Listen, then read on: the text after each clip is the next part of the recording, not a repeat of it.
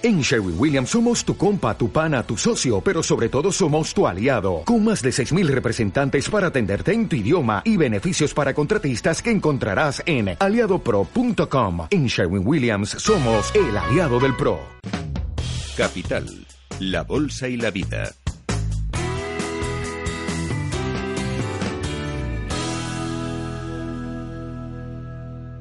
Aquí seguimos en Capital, la Bolsa y la Vida, pendientes de lo que sucede en el Reino Unido, donde el Parlamento británico mantiene bloqueado el proceso de salida de la Unión Europea al haber rechazado por segunda vez eh, cualquier vía alternativa al acuerdo que defiende el Gobierno, incluidas las opciones de negociar un Brexit suave y convocar un referéndum. Este martes, la primera ministra Theresa May va a presidir varias reuniones de su gabinete en un intento por trazar un curso que saque al país del laberinto del Brexit eh, en un momento en el que aumenta la presión para una salida de la Unión Europea sin acuerdo o una convocatoria de elecciones. Y hemos escuchado hace unos eh, minutos eh, también las últimas declaraciones que ha realizado Michel Barnier, el jefe de las, de las negociaciones para el bloque, que ha advertido de que la Unión Europea no renegociará el acuerdo de divorcio ya acordado con el Reino Unido si el Brexit se retrasa nuevamente y señala que Londres no tendrá un periodo de transición a menos que acepte el acuerdo.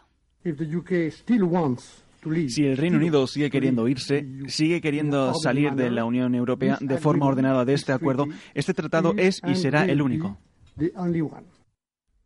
Pues en este contexto de incertidumbre y en los próximos minutos nos vamos a adentrar en eh, posibles inversiones en el Reino Unido. Y lo vamos a hacer con Carlos Moreno. Él es director de ventas eh, de Iberia o para Iberia de Columbia Trinidad Investment. Eh, Carlos, buenos días. Muy buenos días a todos. Bueno, con este sarao, por decirlo de alguna forma más coloquial que tenemos con el Brexit, ¿hay oportunidades para invertir allí?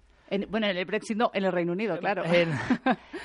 es verdad que es un mercado que no ha estado en la mente de ningún inversor español per se, o sea, simplemente pensando en invertir en Reino Unido. Pero sí que es cierto que desde allá, desde que se votó el Brexit, etcétera, etcétera, eh, todo este ruido político, mediático, circo que se ha montado, lo que ha hecho es que la gran mayoría de eh, gente que selecciona para sus carteras tener o no tener Reino Unido, la respuesta es no tenerlo, porque no quieres estar en el meollo del problema. Por lo tanto, casi nadie, asset allocators que llaman, o sea, gente que decide dónde poner el dinero de grandes cantidades, no solo nosotros eh, con nuestras familias, sino realmente gente que tiene mucho dinero, intenta evitar o ha intentado evitar estos últimos años estar en, Reino Unido eh, y colocarse, por ejemplo, en Estados Unidos, que obviamente tenía mucha mejor pinta.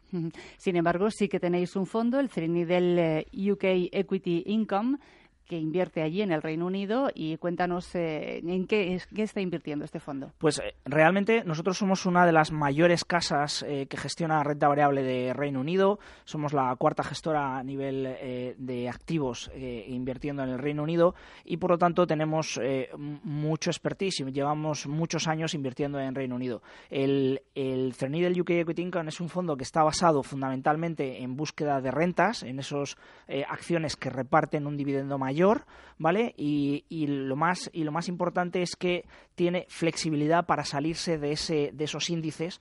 Por lo tanto, eh, por ejemplo, si hay una acción o acciones que pesan mucho en el índice, por ejemplo, el sector bancario, este fondo está muy infraponderado en el sector bancario.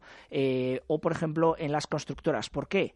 porque si pasara algo grave en el sentido de que no hubiera ningún tipo de acuerdo, ningún tipo de solución eh, pactada, serían los más afectados y sin embargo puede estar en otras empresas que aun estando consumo doméstico eh, de Reino Unido, pero ah, están tan afectadas ya y casi nadie tiene ya Reino Unido que pasara lo que pasara, eh, es muy probable que la bolsa sí repercutiera algo, pero no tanto como en otro tipo de, empresas, por ejemplo, en esta que te comento de, los bancos. Por lo tanto, estamos más centrados en, en, consumo, en consumos, en salud, eh, en industriales, ¿vale? Y no tenemos, y estamos muy infraponderados de todo lo que tiene que ver con energéticas Eso es una idea nuestra, no, tenemos ni la más remota idea de qué va a hacer el precio del crudo, eh, puede estar en 30 o puede estar en 120. Nosotros somos eh, selectores de acciones y, eso define más el precio del petróleo, define más ese precio de las acciones. Y como no lo sabemos, preferimos no estar y no estamos. Por lo tanto, no estamos en energéticas, no estamos para nada en, en bancos, no tenemos grandes compañías del índice como Vodafone, porque no nos gusta. Y entonces, ¿en cuáles sí estáis? Porque has, mencionado salud, consumo y de las grandes británicas, me imagino que ahí estarán Unilever, Glaxo, AstraZeneca o... Eh, justo, eh, estamos, eh, AstraZeneca es nuestra primera posición, Glaxo, Klein, esas son dos compañías de, de, farmacéuticas de toda la vida. estamos en, un, en una compañía que se llama Morrison Supermarkets, mm, como su propio nombre indica, es una compañía de supermercados de allí de Reino Unido que ha estado duramente afectada por eh, este por estos comportamientos, por el comportamiento del Brexit. Por lo tanto, ahí, eh, ahí vemos valor porque, al fin y al cabo, van a tener que seguir consumiendo productos de alguna manera o de otra y está ganando cuota de mercado y creemos que es una, que es una muy buena compañía. Mm, ¿Y qué rentabilidad está dando este, este fondo? Pues mira, en los últimos, los últimos números que, que yo tengo, eh, el fondo lleva dando este año alrededor de un 7,6 de rentabilidad en importante en su divisa, o sea, en libras, ¿vale?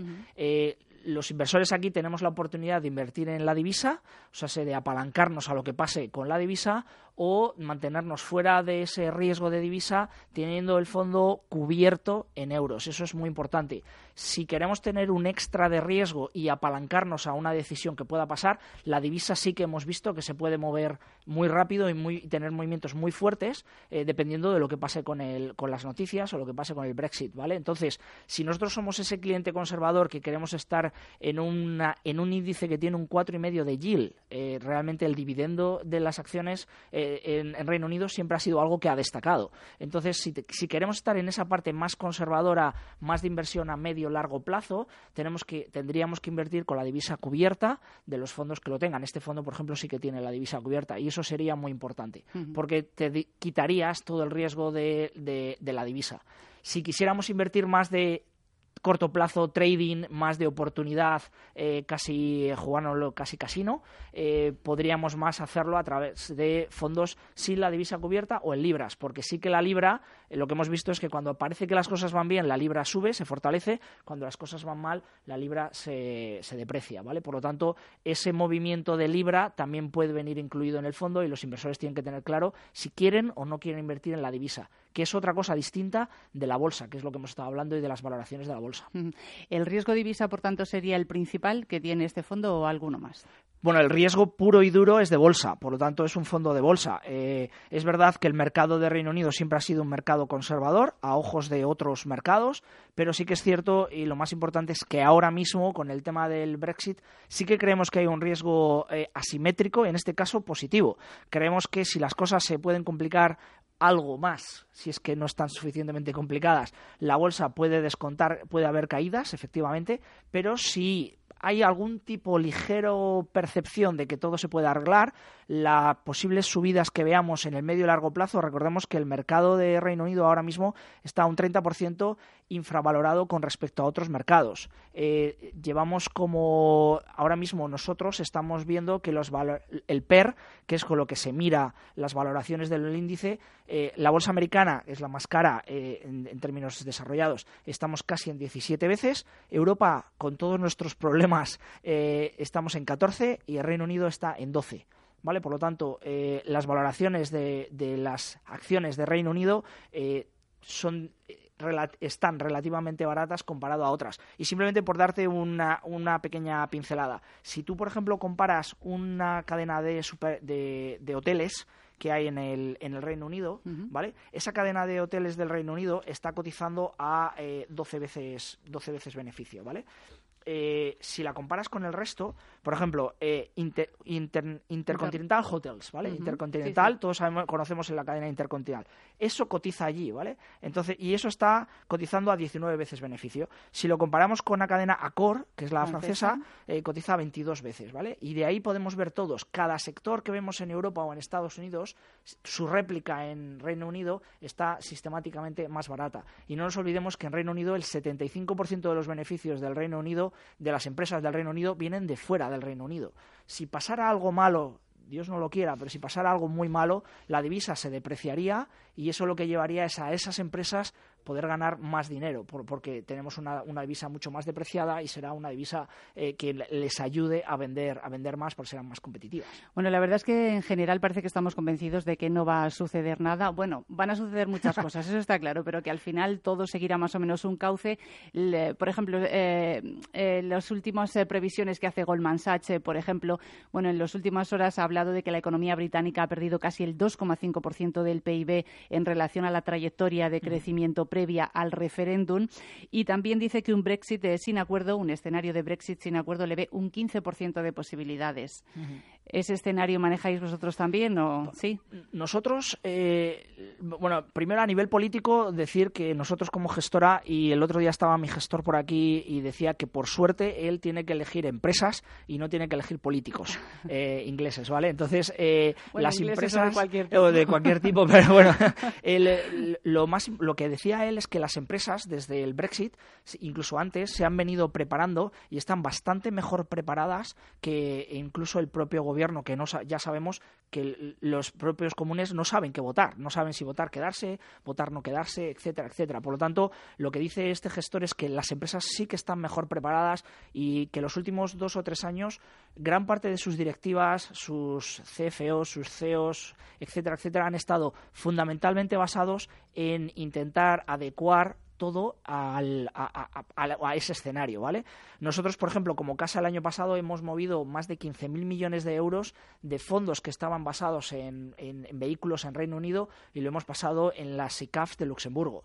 ¿Por qué? Porque al final, si tenemos que dar algún tipo de cobertura a todos nuestros clientes, tenemos que estar en Europa si hay un Brexit duro. Por lo tanto, nosotros eso ya lo hemos hecho el año pasado.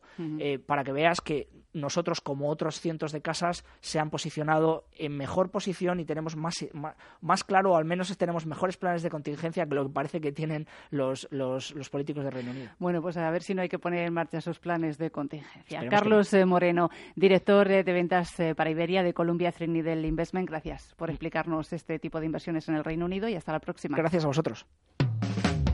Capital, la Bolsa y la Vida.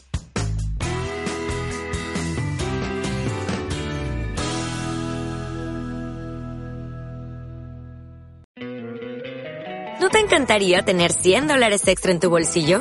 Haz que un experto bilingüe de TurboTax declare tus impuestos para el 31 de marzo y obtén 100 dólares de vuelta al instante. Porque no importa cuáles hayan sido tus logros del año pasado, TurboTax hace que cuenten. Obtén 100 dólares de vuelta y tus impuestos con 100% de precisión. Solo con Intuit TurboTax. Debes declarar para el 31 de marzo. Crédito solo aplicable al costo de la presentación federal con TurboTax Full Service. Oferta sujeta a cambios o cancelación en cualquier momento.